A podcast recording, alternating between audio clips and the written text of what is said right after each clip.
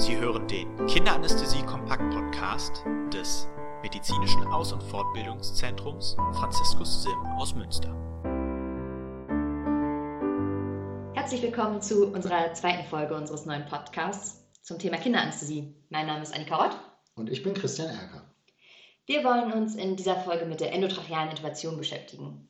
In der letzten Folge haben wir als Grundlage die Anatomie thematisiert Genau, wir erinnern uns daran, dass der Atemweg von Kindern nicht nur kleiner ist, sondern auch anders. Da die wichtigsten Aspekte, dass der Kehlkopf höher liegt und der Eingang zur Trachea deutlich steiler ist.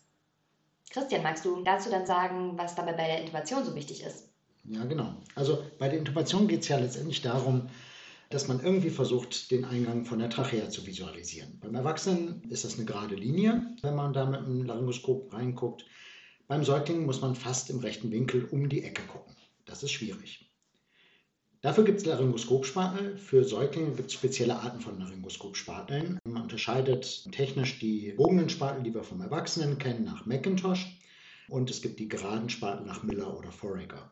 Bei den geraden Spateln ist es so, dass man erstmal direkt die Trachea visualisieren möchte, in der normalen Technik, wie man es beim Erwachsenen macht. Man hat aber zusätzlich noch eine Option und zwar kann man, kann man, muss aber nicht, die Epiglottis mit auf den Spatel aufladen und somit eine direkte Sicht in die Trachea. Das ist in den allermeisten Fällen nicht sinnvoll, das zu machen. Meistens klappt das so, wie man es beim Erwachsenen auch macht.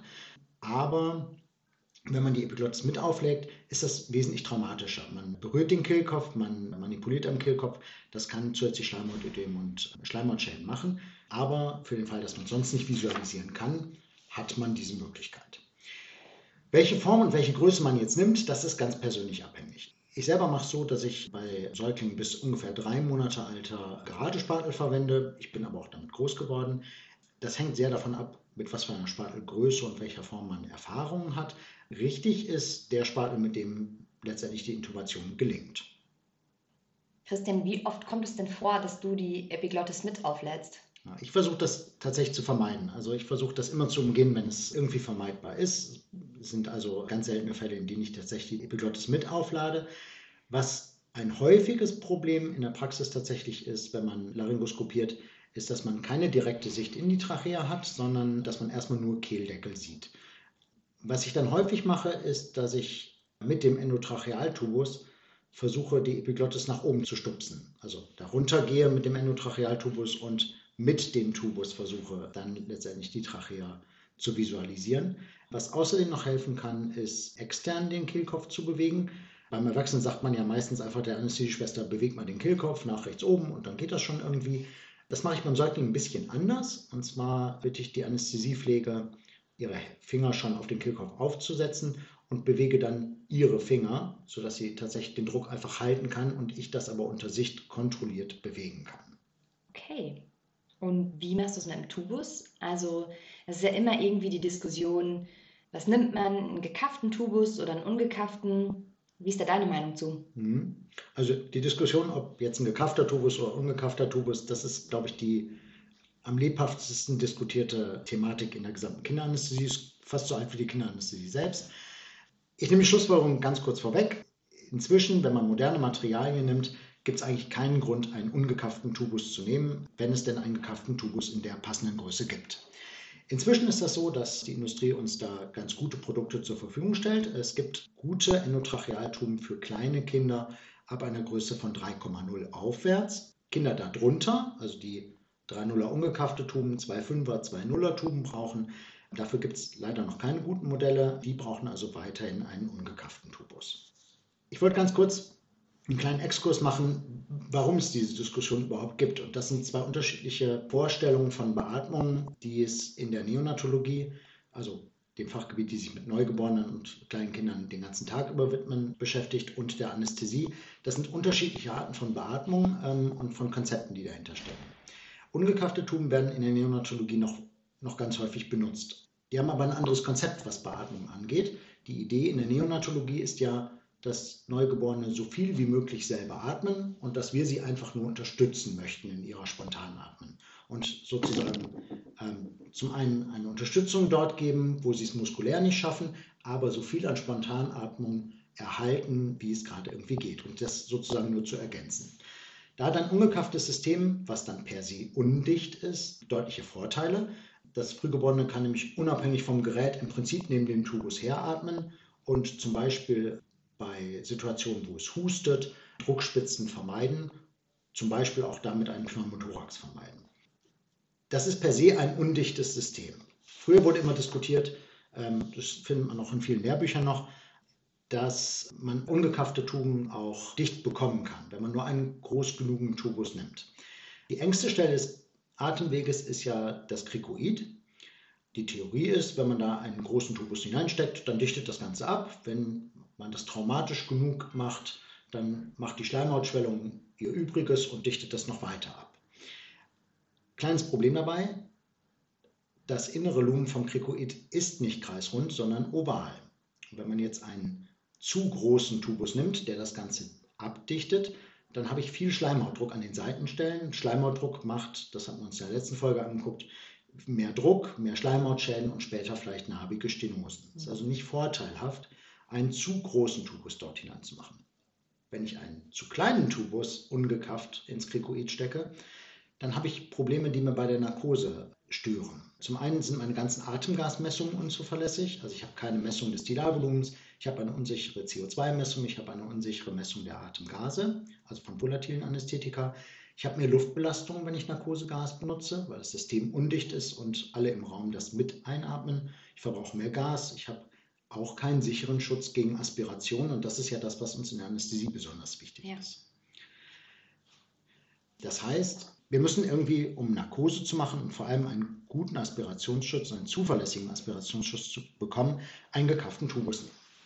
Dafür gibt es spezielle Tuben. Momentan auf dem Markt gibt es zwei verschiedene Präparate.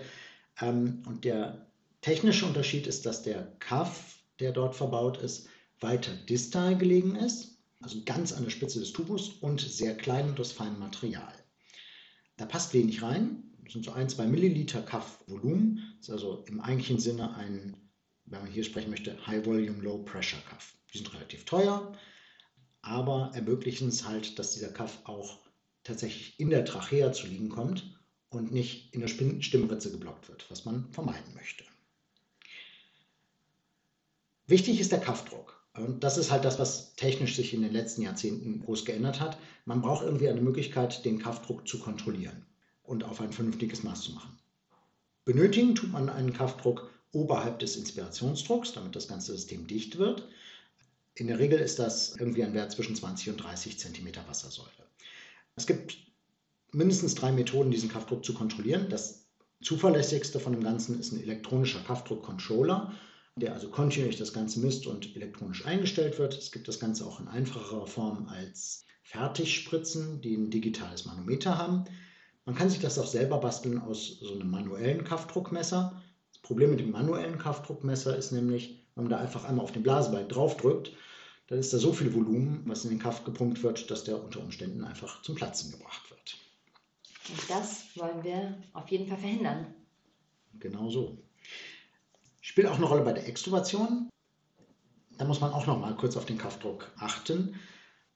Wenn man mit geblocktem Kaff extubiert, dann provoziert man auch wieder Schleimhautschäden und Stimmbandläsionen was uns beim Säugling stören würde. Bei diesen Kaffs ist es so, wenn man die aktiv absaugt, dann entstehen scharfe Kanten, die auch nochmal die Schleimhaut schädigen könnten oder aufschneiden können. Deswegen empfiehlt der Hersteller und auch ich, die Extubation zu machen mit einem Kaffdruck, der zur Umgebungsdruck ausgeglichen ist. Das kann man zum Beispiel mit einer Spritze oder einem Stempel machen oder den Kaffschlauch abschneiden. Ich würde es mit einer aufgesetzten Spritze machen. Okay. Wie ist es denn mit der Tubusgröße? Also wie findet man überhaupt die richtige Größe? Hm? Da gibt es verschiedene Methoden zu. Das, was in aller Munde irgendwie ist, ist eine einfache Technik. Der Tubus ist gleich dem kleinen Finger des Kindes. Ist einfach zu merken, aber wissenschaftlich nicht sehr präzise. Es ist einfach nur dem Spruch folgen, Kinder sind kleine Erwachsene, sind sie nicht. Ist also nicht sehr präzise ermittelt und hält tatsächlich auch einer wissenschaftlichen Betrachtung nicht stand. Es gibt zwei Methoden, die besser sind. Das eine ist die Verwendung von Tabellen. Da gibt es für jeden Hersteller spezifische Tabellen, welche Tubusinnendurchmesser empfohlen werden für welches Alter. Man kann auch eine Formel verwenden. Für gekaffte Tuben ist die Formel 3,5 plus Alter in Jahren durch 4. Kurz als Beispiel, vierjähriges Kind, 4 durch 4 ist 1, plus 3,5 ist ein 4,5er Tubus Innendurchmesser. Das ist eigentlich das Präziseste und woran man sich gut orientieren kann. Man sollte immer einen Tubus eine Nummer kleiner, eine Nummer größer parat haben, falls es dann doch individuell unterschiedlich ist und der Tubus entweder nicht passt oder zu klein ist. Auch die Tiefe ist wichtig. Für die Tiefe gibt es auch eine Formel. 12 plus Alter in Jahren durch 2. ist dann schon ein bisschen schwieriger zu merken. Also bei unserem vierjährigen Kind, was wir haben, 4 durch 2 sind 2 plus 12, 14 cm tief. Das ist für eine Sache besonders wichtig, und zwar um eine einseitige Intubation zu vermeiden. Das kann passieren, wenn man den Tubus zu tief in die Trachea einführt, dass man endobronchial intubiert und nur eine Seite belüftet. Blöd bei Säuglingen, dieser Bifurkationswinkel, wo es nach links und nach rechts in die Lungen geht, ist links und rechts nahezu identisch. Das heißt, es ist nicht nur eine rechts endobronchiale Intubation möglich, sondern auch eine links endobronchiale Intubation. Nach Intubation ist es wichtig, einmal beide Lungen zu auskultieren und zu gucken, dass man auch wirklich beidseitig belüftet hat. Ansonsten, Tubuslagekontrolle erfolgt genauso wie beim Erwachsenen auch nur sicher über die CO2-Messung. Man muss also tatsächlich nach Kapnographie überprüfen, dass der Tubus auch endotracheal zum Liegen gekommen ist.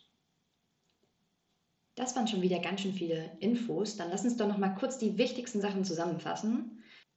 Es bleibt zu sagen, der kindliche Atemweg ist nicht nur kleiner, sondern auch anders. Dafür gibt es spezielle Laryngoskopspatel, die vor allem für kleine Säuglinge vorteilhaft sein können. Wichtig ist, man kann mit geraden Tuben die Epiglottis aufladen und direkt in die Trachea hineinschauen, muss man aber nicht.